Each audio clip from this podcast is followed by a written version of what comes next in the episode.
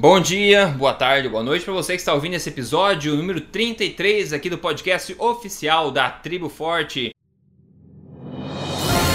Você está ouvindo o podcast oficial da Tribo Forte com Rodrigo Polesso e Dr. José Carlos Souto, onde assuntos como emagrecimento, saúde, alimentação e estilo de vida são tratados de forma imparcial, doa a quem doer. Para se tornar um membro da Tribo Forte, entre em triboforte.com.br. Esse podcast está recheado, já vou adiantar para vocês, está bastante bacana. Hoje a gente vai falar de prêmio Nobel, vamos falar de jejum intermitente, vamos falar de autofagia, refrigerantes e também boca no trombone, colocar a boca no trombone também. Então vai estar tá bastante, bastante recheado. Antes de começar direto para o assunto, para esse assunto de hoje, eu quero duas mensagens só especiais. A primeira dela é tem um documentário recente, foi colocado na BBC agora que é, é gorduras versus carboidratos. Um, um, bem legal lá, uma meia hora de documentário. E eu quero avisar para os membros da Tribo Forte que já coloquei dentro do portal esse documentário inteiro, legendado lá, para todos os membros poderem assistir. É só entrar no portal e clicar lá em filmes, lá em cima, que junto com os outros filmes tem lá esse documentário novo de gorduras versus carboidratos da BBC, bem atual. Mais uma vantagem para o pessoal que é membro. Pessoal que não é membro da Tribo Forte ainda, se junte a esse movimento, pessoal, que tá mudando o país, tá? É só entrar em triboforte.com.br. Além disso, outra boa notícia, na verdade, boa para alguns e ruim para outros, na verdade, que é que o evento Tribo Forte ao vivo lotou, então os ingressos acabaram de vender todos os ingressos, tá lotado o evento, então não, não tem mais ingresso à venda neste momento. Então, pessoal que não conseguiu dessa vez, paciência, nas, talvez a gente faça no próximo ano ainda, vamos ver como é que as coisas vão, mas nesse aí já não tem mais lugar. Então, pessoal que conseguiu entrar, parabéns, vai ser muito, muito legal. Vão ser 300 pessoas reunidas lá no maior evento do gênero no Brasil, ok? Ótimo, magnífico. Agora, com isso, bom dia ou boa tarde para você, doutor Souto, como é que tá por hoje? Boa tarde, tudo tranquilo, Rodrigo. Boa tarde aos ouvintes. Tudo animado pro, pro evento? Sala lotada? É, é uma responsabilidade, né? Com certeza. Acho que vai ser bastante, bastante legal. Uma energia bastante boa. Bom, primeira coisa de hoje, a pergunta da comunidade, como de costume. Essa pergunta, vamos lá. É da Isiná Almeida Araújo. Vamos lá. Tem vários pontos nessa pergunta que a gente pode comentar, na verdade. Gostaria de uma ajuda sobre suco. Bom, fiquei enjoado dos chás que gosto e estou querendo outra bebida para usar, principalmente no jejum. Pesquisei na embalagem e vi que suco fresh, embora não seja adoçado, tem um pouco de açúcar. Então achei opções suco light, zero e o mid. Ainda não li a embalagem e refrigerante Guaraná, Sprite, Sprite e H2O que são zero açúcar e sem carboidrato. Eu gostaria da opinião de vocês, não sobre a parte de ser saudável, pois eu sei que não é. A questão é, só consigo fazer jejum bebendo junto com água outro líquido. E esses são os que eu vi sem calorias. Alguém pode me ajudar? Doutor Souto, manda bala. Muito bem. Uh, parte desse assunto nós já cobrimos quando nós falamos sobre adoçante, né? Com certeza. E, uh, então eu vou, vou relembrar algumas coisas. Existem os adoçantes calóricos e os não calóricos. Aqui nós estamos falando de, de coisas que têm adoçantes não calóricos. Ah, é o caso do refrigerante diet, esse H2O nada mais é do que um refrigerante diet. Uh, suco Clyde é um suco de pozinho uh, diet uh, com, com, com adoçante não calórico. o Clyde, se não me engano, contém maltodextrina na sua formulação. Maltodextrina é a mesma coisa que açúcar, porém uh, a quantidade é pequena. A gente não tem como saber exatamente quantos gramas de maltodextrina tem no, no, no, num Clyde, por exemplo, mas uh, obviamente vamos dizer que tenha 10 gramas de pó ao todo num pacotinho, isso vai estar informado na embalagem não, não seria, não tem como ser mais do que 10 gramas de maltodextrina, tá certo? Então, assim, se a coisa fosse 100% maltodextrina, essa seria a quantidade. Como uma parte vai ser corante, outra parte vai ser aromatizante, outra parte vai ser sabe-se lá o que, uh, o, o que restar deve ser maltodextrina. Eu estou falando isso pelo seguinte: maltodextrina é a mesma coisa que, que glicose, tá? mas obviamente se tem ali uh, 6 ou 7 gramas de maltodextrina a pessoa diluir em um litro de água, ela não vai tomar um litro inteirinho numa sentada, ela não vai estar tá tomando uma grande quantidade de carboidrato. Então, no que diz respeito exclusivamente a carboidrato, todas essas são bebidas de baixo carboidrato, ok? Uh, qual é o impacto do consumo de adoçantes artificiais uh, no jejum? Uh, eu acho que isso é pouco estudado, viu, Rodrigo? É pouco. é pouco estudado. um dos estudos que o Jason Fung cita no livro dele para dizer que adoçantes uh, são problemáticos no que diz respeito à insulina, é um estudo que, na realidade, não analisa jejum.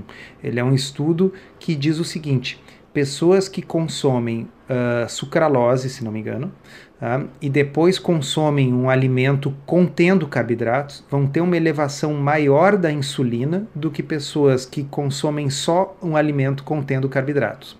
Tá? Uhum. Ok, então isso significa que uh, comer, um, comer batata frita no McDonald's tomando Coca Zero não é uma coisa útil, ok? Porque eu vou ter uma elevação da glicose por causa da batata frita e da insulina por causa da batata, da batata frita ainda maior por causa da Coca Zero do que se eu comesse só a batata frita sem a Coca Zero. Mas a pergunta que não quer calar é o que, que acontece com a insulina em quem consome uh, um adoçante desses em jejum e não come nada com carboidrato depois. Ou, no caso do jejum, não come nada com nada depois. Tá? Uh, até o que eu saiba, dos pouquíssimos estudos que abordam esse assunto com alguns adoçantes, na realidade, como a gente pode imaginar, o adoçante puro não provoca efeito nenhum. Tá? Então, nesse caso, eu vou ter a coragem aqui de discordar do Dr. Jason Fung Tá? e eu acho que o consumo de adoçantes artificiais em jejum não provoca praticamente nenhum efeito na insulina. O que eles provocam são alterações mais significativas da insulina após o consumo de carboidratos. O quanto que isso é relevante para alguém que está fazendo uma dieta low carb e não está comendo, comendo carboidratos, eh, eu não sei. Então, especificamente, o impacto de adoçantes artificiais em dieta low carb, eu, eu acho que eu não, nunca encontrei esse estudo. Tá?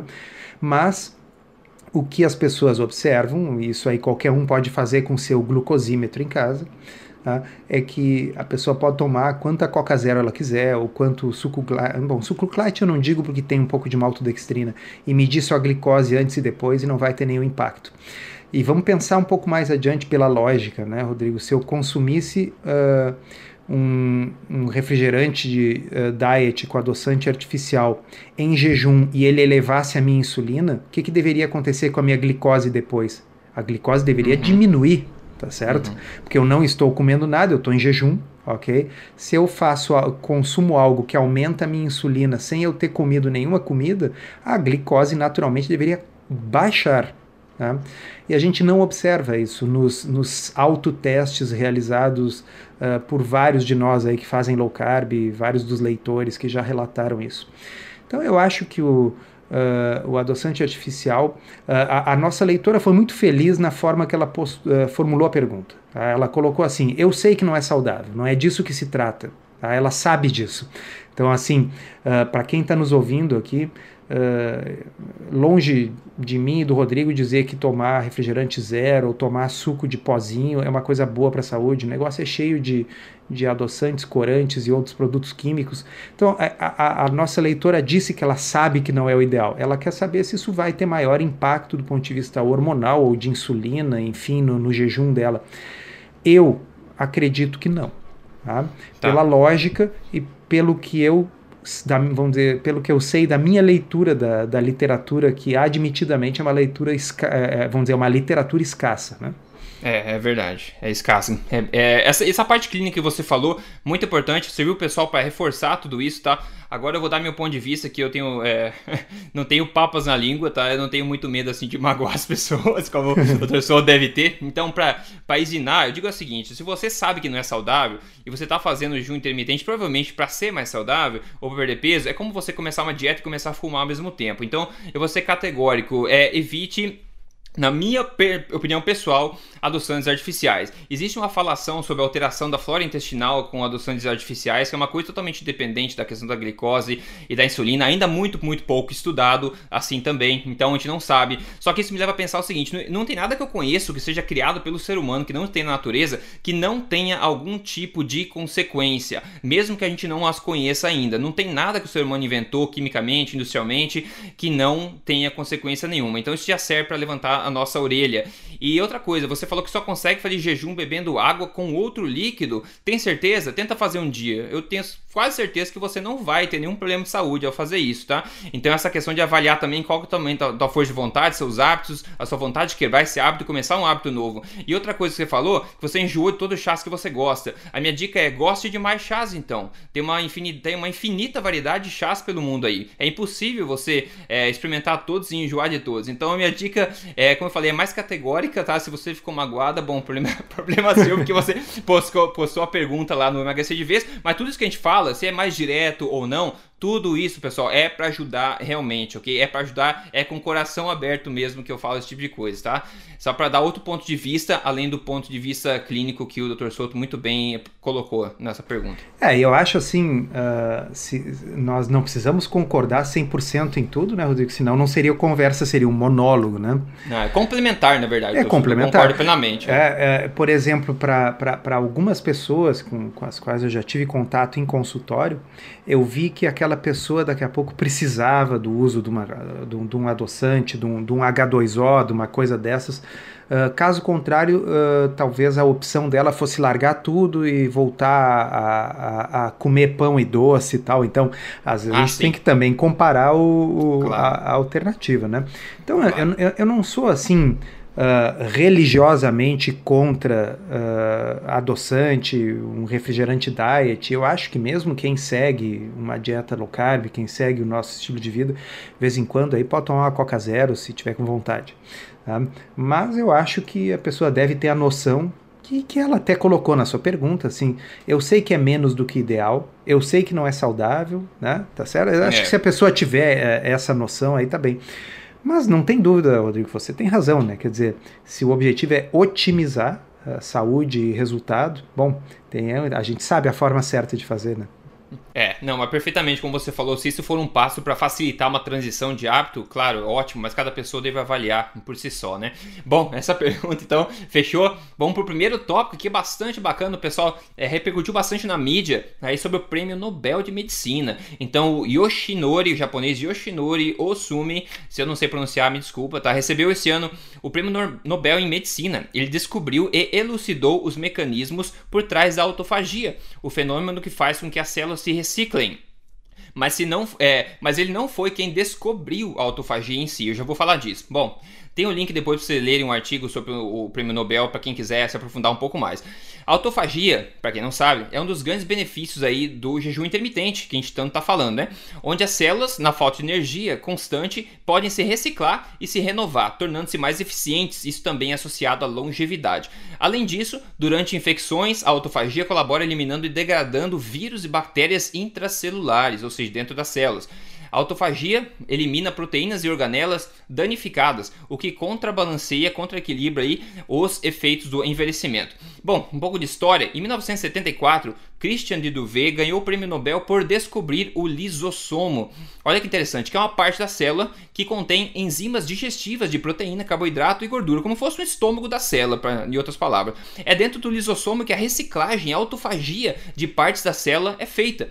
O Christian também observou que algo estava levando as partes da célula a serem recicladas até essas estações de reciclagem, de reciclagem chamadas lisossomos. Ele denominou esse meio de transporte de auto autofagossomos, ok? Aí em 2004, o Aaron C. Ashanover, Avram Hershko e Erwin Rose ganharam outro prêmio Nobel em Química por descobrirem outro elemento, esse é responsável por degradar proteínas dentro da célula, chamado de proteassomo. Mas aí, esse japonês, o Yoshinori, começou uma série de experimentos para entender mais sobre os mecanismos por trás dessa autofagia e ele teve sucesso com isso ele acabou elucidando como o mecanismo funciona e também os genes que são relacionados a ele, a autofagia. Ele mostrou que engatilhamos, né, que esses genes são engatilhados por sinais de estresse, que pode ser uma infecção, pode ser o jejum, também a baixa de energia, Os genes por trás dessa autofagia sinalizam, sinalizam algumas proteínas que começam a se transformar em autofagossomos, que são essas proteínas que englobam as partes a serem recicladas e levam elas dentro da célula até a parte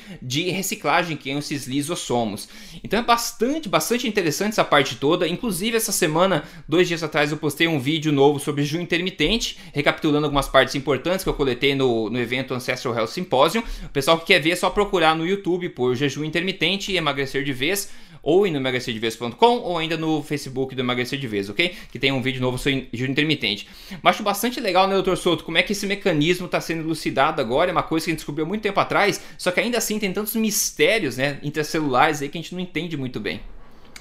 É, o, o legal uh, de, desse prêmio, que eu acho que é um prêmio super merecido, é que ele traz à tona esse mecanismo do qual a gente já falou várias vezes aqui. Quem olhar uhum. lá a, a, o episódio número 11 do Dr. Jason Fung, ele cita a autofagia. Em outros momentos, tanto você, Rodrigo, como eu já falamos esse termo autofagia aqui, mas parecia um negócio meio assim, uma coisa meio secundária, um troço assim, pô, parece que a gente está falando de algo Detalhe. Uh, é, um pequeno detalhe, uma coisa assim. Então, uh, subitamente, agora com essa premiação, a palavra autofagia começa a estar tá na boca das pessoas, porque, puxa vida, o que, que é isso? Porque o cara ganhou o prêmio Nobel, né? Uh, então, assim, isso é, é, é, é, um mecanismo extremamente importante. dentro da elucidação do, detalhada do mecanismo, ele descobriu, então, que existe todo um conjunto de genes e proteínas responsáveis por operacionalizar essa autofagia dentro da célula, e inclusive existem doenças graves que podem se desenvolver quando a pessoa tem alguma falha no mecanismo de autofagia, ou seja, quando o seu corpo, uma doença hereditária, que o corpo não consegue executar direito a autofagia. Então, se a autofagia, quando não ocorre, leva a doenças, é mais um motivo para nós acreditarmos que ela é um processo importante e que o seu estímulo é uma coisa benéfica. Tá? Ah, a autofagia ela uh, ocorre, uh, em, por exemplo, em restrição calórica e restrição proteica, uh, e esse provavelmente é um dos mecanismos pelos quais em animais inferiores, assim, em roedores e, e vermes, e, e, e, também nas leveduras, que o japonês esse tanto estudou, Uh, nesses, nesses organismos, a restrição calórica é uma das coisas que leva a um aumento significativo da longevidade. Né? Uh, e o que está sendo demonstrado em humanos é que o jejum intermitente pode levar a os mesmos benefícios no que diz respeito à autofagia sem que a pessoa tenha que fazer uma restrição calórica crônica. Tá? Então, uh, ao contrário dos coitados dos roedores de laboratório, que são colocados em uma restrição de 30% dessas calorias diárias pelo resto da vida, e uhum. aí tem uma vida miserável e longa, é. Nós temos a possibilidade, quem sabe, de obter benefícios do aumento da autofagia simplesmente fazendo um jejum intermitente, periódico, esporádico. Tá?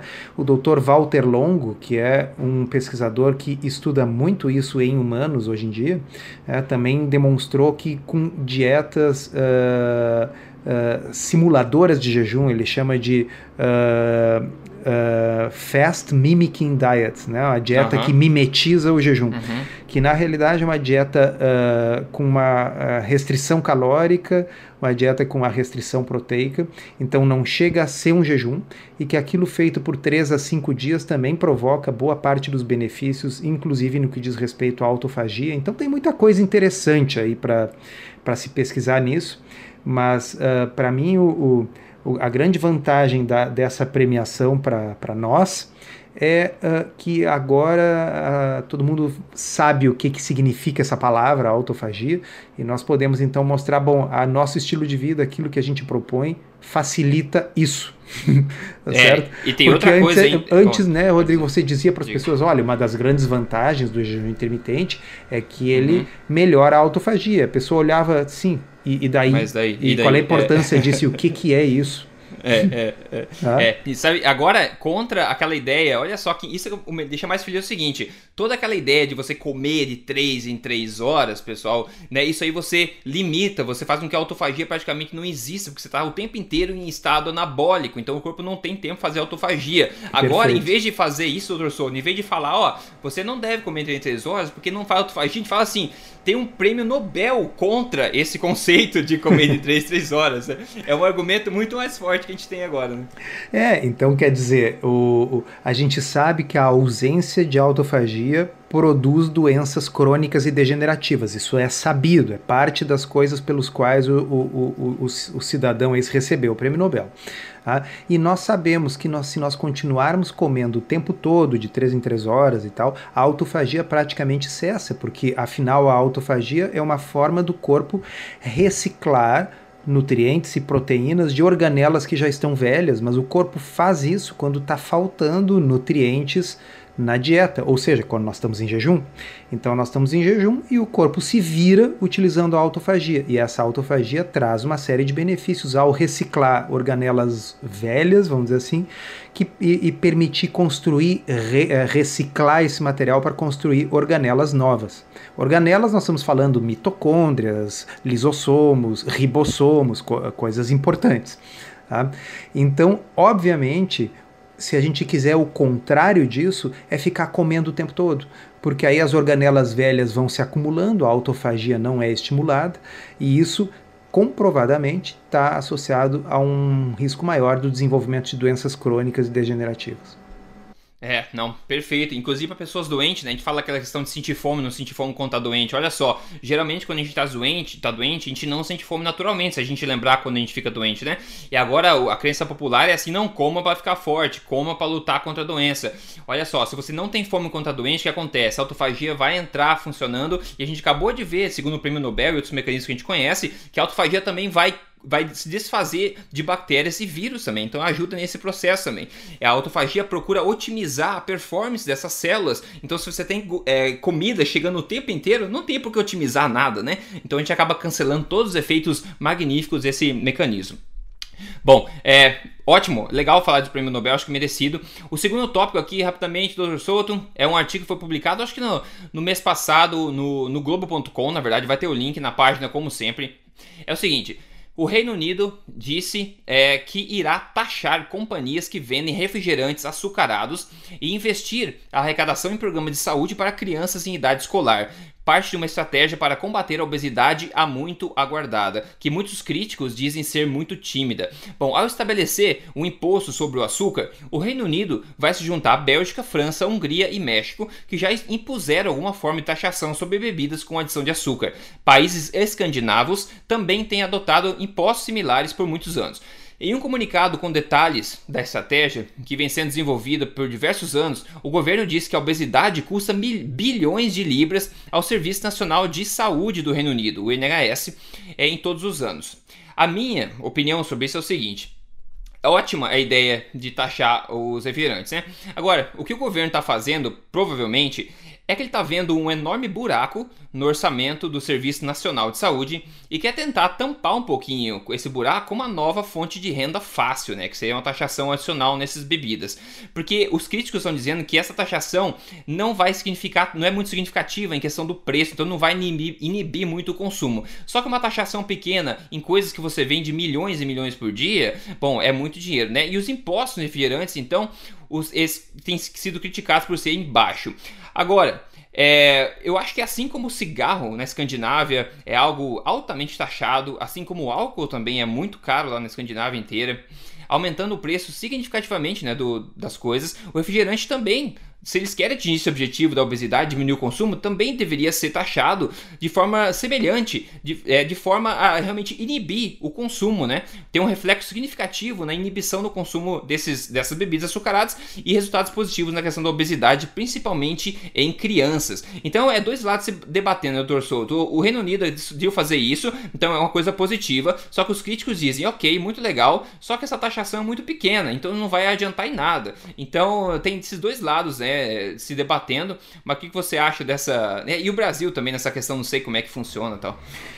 Pois é, eu, eu tenho sentimentos mistos no, no, que diz respeito a isso. Eu não tenho nenhuma dúvida que a taxação do açúcar e dos refrigerantes seria uma coisa boa.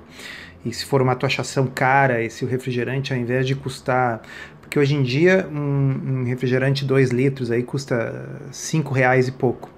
Ah, já está caro. Tá? Bom, se ele custasse 10 reais, talvez realmente as pessoas comprassem menos. Tá? Seria uma boa. Uh, uh, por outro lado, Rodrigo, assim, aí já é uma questão política minha, nós nem eu e o Rodrigo não conversamos antes sobre isso, mas assim, eu tendo a ter uma visão política mais liberal e eu não gosto muito da intromissão do Estado, e eu vou dar um exemplo. Tá? Uh, foi na Dinamarca ou na Noruega, eu não me lembro, que um ou dois anos atrás houve uma taxação da gordura saturada. Tá? Uhum. Então, era a famosa taxa da manteiga. Tá? Por quê? Porque as autoridades chegaram à conclusão que a gordura era o problema, ok? Então, quando eles acham que o açúcar é o problema, bom, aí eu acho bom que taxe, ok? Mas o governo é absurdamente incompetente uhum. na sua interpretação daquilo que faz bem é. e do que faz mal. exato, okay? exato. E se eles resolverem chegar à conclusão de que o problema é a gordura e começarem a taxar tudo que tem é. gordura, ok? É. Uh, então, assim, eu, eh, a, a, a, incompetência das diretrizes e dos órgãos governamentais nesse sentido me dá muito medo deles terem o poder de decidir o que eu devo e o que eu não devo comer. É verdade, é verdade.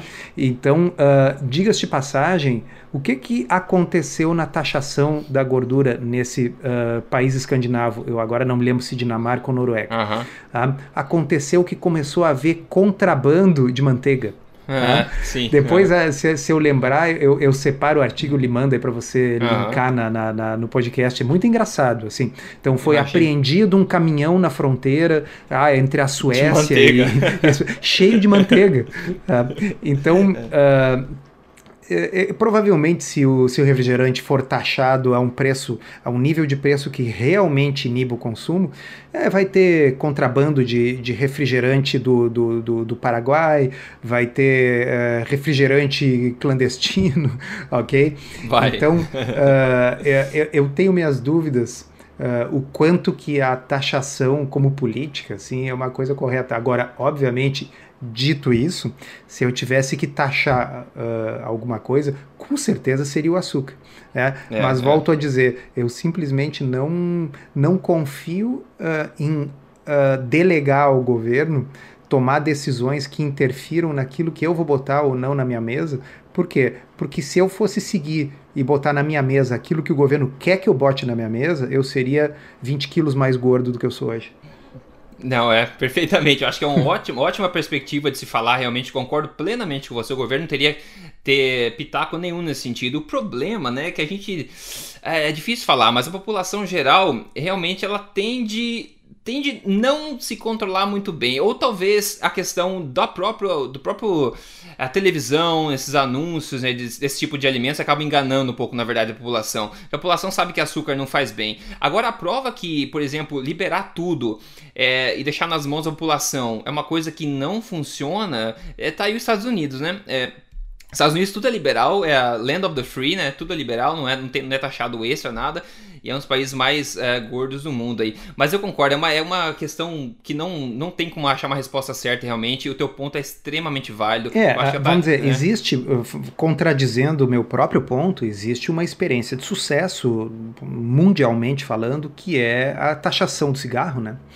Então, a, é, a, a taxação do cigarro e a restrição uh, ao, ao, uso, a dificuldade de uso, o fato de que o sujeito tem que sair para a rua para fumar ou tem que fumar num fumódromo dentro do aeroporto, uh, isso teve é. um impacto, isso, isso realmente teve um impacto importante na diminuição do, do, do tabagismo. Né? Então, uh, uh, o, o, problema todo é, é, é, é, a minha tendência a não confiar uh, na capacidade do governo Uh, e governos mudam, e secretários e ministros da saúde mudam, e daqui a pouco entra lá um sujeito que, que é vegano, tá certo? E ele vai querer é. taxar a carne vermelha, baseado é. no fato de que, afinal, tem esses fato, estudos né? epidemiológicos aí, é. tá certo? Fato. Então, assim, se a gente levar as últimas consequências, isso uh, me, me, me, dá muito receio. Claro que, assim, eu, poder, eu e você, Rodrigo, podíamos ficar aqui cinco minutos falando de coisas políticas públicas que funcionariam, com certeza. Então, assim, acabar com toda e qualquer propaganda na televisão e no rádio de alimentos processados. Tá? Seria maravilhoso, ok? Imagina se no intervalo do telejornal noturno não tivesse propaganda de margarina, não tivesse propaganda de refrigerante, de, de cerveja, não tivesse pro, propaganda de nenhum alimento processado. Tá? Seria maravilhoso. Taxar o açúcar, eu acho. O, taxar o açúcar, uma ideia maravilhosa. Tá? Agora, é. se eu delegaria essa decisão para o governo tomar, porque afinal, bom, eu acho bom porque a ideia é minha, né? Agora, uh, daqui a pouco, outra pessoa que pensa 180 graus o oposto do que eu penso vai querer taxar coisas que eu acho que não deveriam ser taxadas. Então, talvez o melhor seja o seguinte: olha, é, é, vamos pensar muito antes de, de, delegar ao governo a capacidade de interferir do ponto de vista de taxação naquilo que a gente come ou deixa de comer. Eu posso estar errado, né, Rodrigo? Ah, ah, provavelmente, daqui a algum tempo, a gente estiver vendo benefícios, diminuição de obesidade, etc., em países que fizeram a taxação do açúcar. Bom, aí eu acho que qualquer pessoa racional vai dizer: olha, o experimento foi feito, deu resultado e tem que ser adotado. É, sabe, em um mundo perfeito, essa solução seria melhor sem dúvida, deixar nas mãos da população, porque cada um é responsável por tomar suas próprias decisões, a gente sabe disso, né? Então, no mundo perfeito, isso seria ah, o ponto, a estratégia seria a conscientização da população. Então, é, no pessoa, mundo perfeito, o David Ludwig seria o ministro da Saúde. pois é, pois é, exatamente. As pessoas com informação. Então, e nosso papel também na Tribo Forte é esse: trazer informação, porque cada um que tem acesso a essa informação, antes não era sua culpa de comer errado, porque você não sabia. Mas agora com informação é sua responsabilidade de tomar a atitude correta. Então, se todo mundo tiver informação, passa a ser responsabilidade de tomar a atitude correta. Bom, a gente pode falar, vamos falar muito de política, né, senão o pessoal vai começar a xingar, porque tem gente que defende um lado, defende o outro. Então a gente é, só um, pita, um pitacozinho, só um pitacozinho mesmo para aquecer a discussão e trazer informação para vocês, né, pessoal? Ficamos, ficamos imparciais aqui. Imparciais, parciais. Bom, é o terceiro tópico de hoje, então, para a gente finalizar. Antes disso, né, é que a boca não trombone, na verdade. Mas antes disso, só para a gente dar uma, uma refrescada aqui, doutor Souto, falar sobre o almoço. O almoço. Deixa eu me lembrar o, o que, que eu comi no almoço. Eu acho que o almoço foi a coisa que vocês mais vão ouvir eu dizer que eu comi. Eu comi um bife com ovo, salada. Deixa eu ver se tinha alguma coisa diferente. É... Não, não tinha. foi só isso. Ótimo, muito bom, muito bom. Não tem por que ficar inventando toda vez. Né? Eu sou uma criatura do hábito. Assim, eh, na e quem não é, né? é, se eu, se eu comer mais ou menos isso aí todos os dias, eu, eu tô feliz, assim. para mim o negócio é de vez em quando jantar fora e comer um negócio diferente, mas o almoço é a minha coisa que menos muda. Ah, ótimo. Hoje eu fiz um experimento. No almoço eu fui eu, no mercado comprei um baita de um, de um bifão, um bifão 400 gramas, grass-fed, né, ligado de pasto, coisa mais linda. Falei, vou, vou tentar fazer na frigideira esse negócio, vou dar um jeito de fazer, né, negócio caro, vai ter que dar certo. Daí eu fui no YouTube, claro, porque no YouTube você aprende tudo hoje em dia, né? Então eu fui aprender com o Jamie Oliver lá e o, e o outro nervosão lá do Hell's Kitchen, que eu não lembro o nome dele agora. fui faz, aprendi a fazer lá e tentei fazer, fiz na frigideira, muito legal, com azeite de oliva, sal e pimenta só. Fiz ali, Deu certo, primeira tentativa, funcionou bacana. Eu comi uma bela, um belo de um bife, de um steak com, com brócolis. E foi, pô, sensacional, tô sem fome até agora e não vou sentir fome tão cedo, tô achando já. E como, né, como é grass fed, eu ia falar da questão da gordura, né? A gente fala, ah, não precisa ter medo da gordura animal tal. Só que quando a gente fala em animais que é, tem antibiótico e são alimentados de ração e crescem dessa forma, a gente sabe que toda coisa tóxica no corpo é armazenada na gordura, né? Então a gente fala que quando você está comendo um, um gado que é doente, digamos assim, é realmente bom talvez não exagerar na parte da gordura dele, porque é onde as toxinas estão guardadas. Agora, se o gado for de pasto, de procedência, você conhecer a procedência, aí eu não vejo problema nenhum nessa, nessa questão. Já que você é um cara aventureiro aí na, na cozinha, Rodrigo, deixa eu perguntar ah. uma coisa. Tem alguma experiência com slow cooker? Não, não. Parece uma coisa muito difícil para mim. Eu nunca tentei fazer. Pois então, parece um negócio. É, é, na realidade, dizem que é, que é o contrário, que é muito fácil. Tá? Então é um aparelho, né, que assim parece uma panela de pressão, mas não é, e que a gente pode botar a coisa lá dentro, programa e o troço cozinha sozinho. Então ah, você sim. pode inclusive uh, botar assim, uh, então a, a, ele vai pegar e, e, e, cozinhar um filé, digamos, por 8 horas. Ok? Uhum. Mas numa temperatura relativamente baixa, sei lá, 60 graus, uma coisa uhum. assim. Né? E, aqui, e ele preserva, fica suculento, fica grosso. Eh, certamente vai ter pessoas nos ouvindo aí que entendem do assunto e vão, vão mandar mensagens, são, são bem-vindas, né? Uh, até onde eu sei, inclusive, eh, são técnicas utilizadas em restaurantes, quando a gente vai comer um daqueles filés assim com 6 centímetros de altura, Isso. que a gente só consegue em restaurante, é porque, bom, ele não foi desidratado, ele foi feito num slow cooker desse.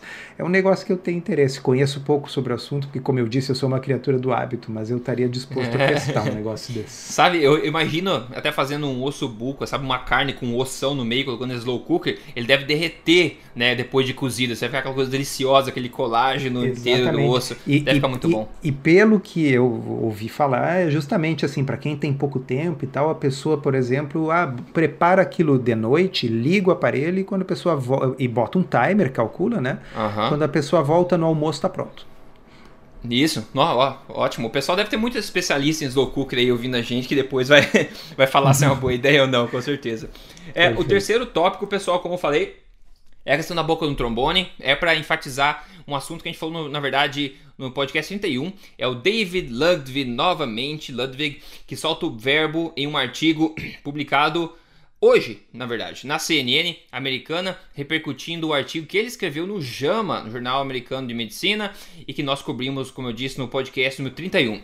É porque o artigo do JAMA é um, é um artigo uh, para médicos, numa né? revista médica, um editorial né, técnico, assim. E esse aí é onde ele tem liberdade para escrever o que ele pensa mesmo num, num, num, num né, num, num artigo jornalístico, vamos dizer assim. É, exato. Antes de discutir o que o David Ludwig falou hoje, como a gente está falando em mudança na mentalidade das pessoas em relação à nutrição, gorduras e carboidratos e também mudança na política e diretrizes, que esse é o assunto, deixe-me falar o seguinte, tá? Essa mudança vai ser bastante difícil de acontecer se coisas como essas aqui vão continuar sendo vigentes. É o The Surgeon General Report, é, é um relatório do cirurgião geral em nutrição e saúde, tá? É o seguinte, o que é esse relatório? Ele fala o seguinte é, esse relatório foi desenvolvido primordialmente como uma fonte de autoridade de informação onde toda a base nutricional das políticas e diretrizes é, são tomadas, é base das decisões que são tomadas, né? Ele é uma revisão bastante grande, digamos, das evidências que, que interligam a dieta com é, doenças crônicas, e nessa questão da, é, de saúde pública, etc. Só que aqui uma das grandes coisas que ele identifica, que prioriza é, com prioridade, é o que? Redução de gordura como prioridade, né, como diretriz de prioridade nessa guideline, nesse report que ele faz.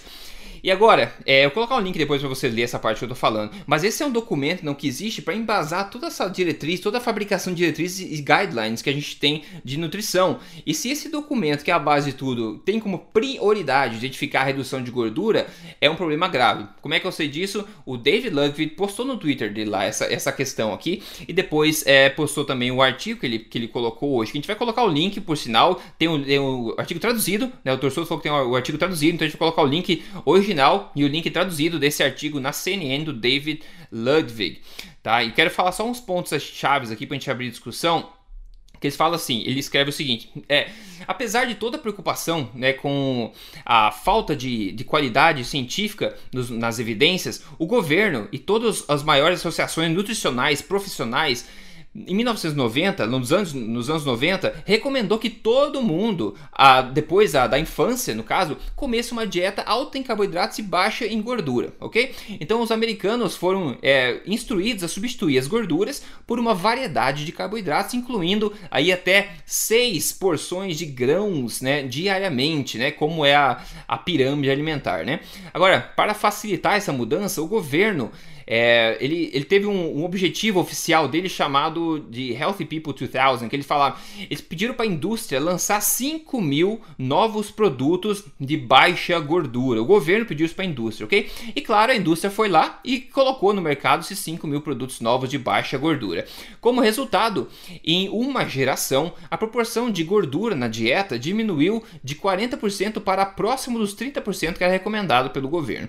Mas as taxas de obesidade e diabetes diabetes aumentaram e as décadas de declínio que vinha tendo na doença cardíaca parece que vai reverter isso aí e começar a aumentar novamente. Bom, respondendo aí a novas evidências, Em 2015, a gente comentou no podcast 31, as guidelines, né, as, as informações, diretrizes nutricionais dos Estados Unidos, as oficiais, elas retiraram esse limite da ingestão de gordura, mas de forma não oficial, digamos, lá nas entrelinhas. Daí o David Lugg fala: bom, eles nunca foram lá e admitiram que um erro aconteceu, que um erro foi feito. Então, na, na falta desse de se corrigir esse problema todo, o David Love coloca a boca no trombone aqui novamente, agora falando para a população geral nesse artigo da CNN, como o Dr. Souto falou, realmente chamando eh, o governo para admitir esse problema todo e tentando disseminar essa informação para que todo mundo saiba é, a respeito disso, né? Uh, na verdade, ele, ele retoma aqui o que ele falou no, no editorial e que está muito bem colocado, né? Uh, que enquanto essa admissão não for pública, em alto e bom tom, uh, feita pelas autoridades que controlam a nutrição nos Estados Unidos e no mundo, uh, só aqueles de nós que vamos ali fuçar em detalhes vamos saber que as coisas estão mudando. A maioria das pessoas vai continuar achando uh, que o, o negócio é restringir a gordura e carboidrato é ok. Tá? Tem, tem, tem um, um, trechinho muito bom do texto aqui que eu vou, vou ler, uhum. uh, que é assim: ó, mais importante ainda, a redução na ingestão de gordura não reduziu as taxas de doença cardiovascular em dois grandes ensaios clínicos, o LUCA-HEAD e a Iniciativa da Saúde da Mulher, enquanto que o aumento da ingestão de gordura avaliada no estudo da dieta mediterrânea PREDIMED, este sim, esse reduziu. Então é o contrário daquilo que as diretrizes até então diziam. Né? Uhum. Consistentemente com esses resultados, um estudo deste ano constatou que pessoas que consumiram uma dieta rica em gordura tinham taxas 16% menores de morte prematura do que aquelas que consumiam uma dieta com baixo teor de gordura, embora o tipo de gordura tenha desempenhado um papel significativo na determinação do risco. Então, no caso, ele está falando de gorduras mais insaturadas. Tá? Uhum, Várias uhum. revisões sistemáticas recentes mostram, que dietas ricas em gordura produzem uma maior perda de peso do que as dietas de baixa gordura, quando ambos grupos nos ensaios clínicos recebem apoio equivalente. Tá? Uhum, tá?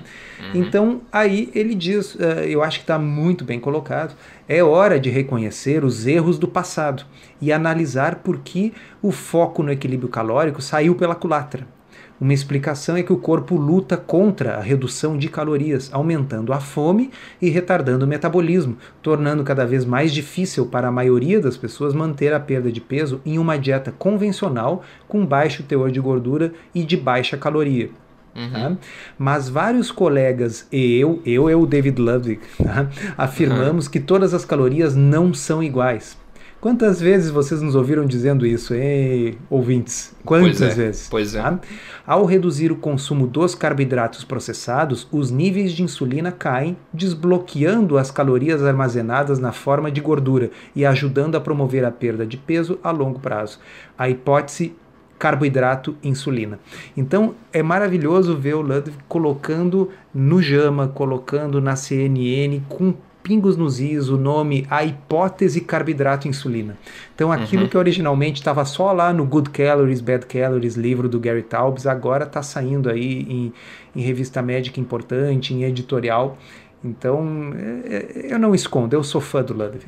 Com certeza, está deixando de ser underground para ser mainstream. Esse que é o, esse exatamente, é o ponto. Está se tornando a verdade vigente, verdade vigente. Isso é muito bacana. A gente fala de. Bom, a gente fala de jejum intermitente direto, a gente fala de qualidade versus quantidade direto.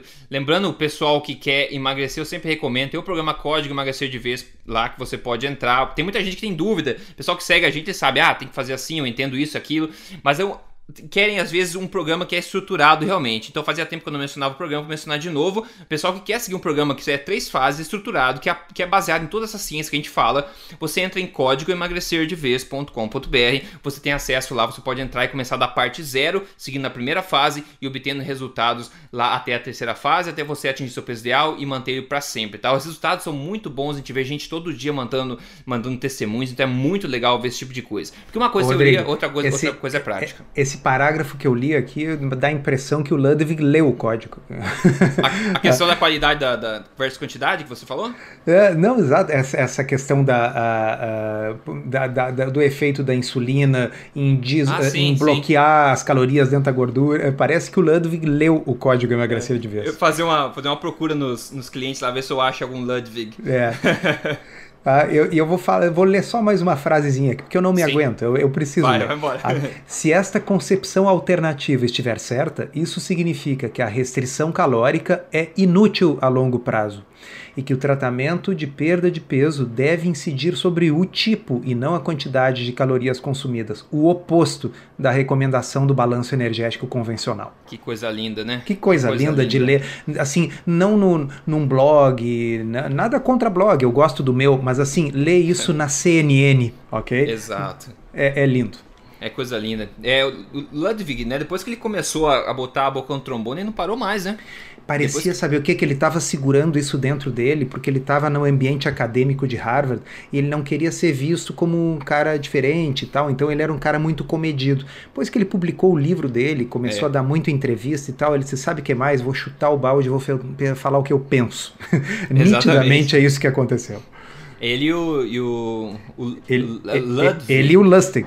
Lustig, eu sempre confundo os dois, porque os dois são Lã, né? O é, os dois são Lã. Ludwig e Lustig. ele é é, ainda assim, eu, eu, eu, espero que o, o consiga maior exposição ainda, porque ele é um cara que merece. Ele vem falando há muito, muito, muito, muito tempo a questão do açúcar, da frutose. E antes ele era um cara underground, era um cara que a, as autoridades falavam, ah, o Lustig, né? Você deve andar com o Lustig a falar esse tipo de coisa, né? Eu espero que ele se ligue aí à, Liga da Justiça forte agora e comece a tomar atenção que ele merece, né? É, é, que, é que, sabe o que? O Ludwig é um cara que, uh, se você olha a lista de publicações dele, né? quem quiser faça isso, procure David Ludwig, vai achar achar a, pasta, a página pessoal dele em Harvard e ali tem toda a lista de artigos peer review que ele já publicou. Ele é um cara que não pode ser ignorado. Sujeito uhum. que tem centenas de publicações peer review nas mais importantes revistas científicas do mundo, chega uma hora que não dá para ignorar. Né? Não dá. Né? Então, quer dizer, uh, ele é um cara que ele fala verdades uh, inconvenientes, mas as pessoas são obrigadas a dar ouvidos porque ele, ele é um cara simplesmente uh, uh, famoso demais para ser ignorado, vamos dizer assim. É, uma autoridade que não tem como negar, né? E quando eu digo famoso, não é famoso no Instagram, assim, famoso no mundo científico, né? na, na, no mundo acadêmico ele é famoso demais para é, ser ignorado. E mais melhor que famoso é respeitado também, né? Que é, tem bastante, bastante valor. Ótimo, pessoal. Então isso aí novamente é chamado. Pessoal que quer entrar no programa, é só ir no código emagrecerdevez.com.br e se juntar essa família lá dentro. Tem acesso ao fórum também para trocar ideia com outras pessoas que estão seguindo também o programa. Ótimo, esse episódio então foi bastante recheado. Espero que tenha sido útil. A gente tenta fazer o nosso melhor para trazer melhor informação para você de forma imparcial aí. Doutor Souto, obrigado pela sua atenção novamente e a gente se vê no próximo. Tem um ótimo fim de semana aí que para você que está gravando hoje na sexta-feira esse episódio, né? Isso aí, um abraço para todos. Obrigado, Rodrigo. Até mais. Até mais.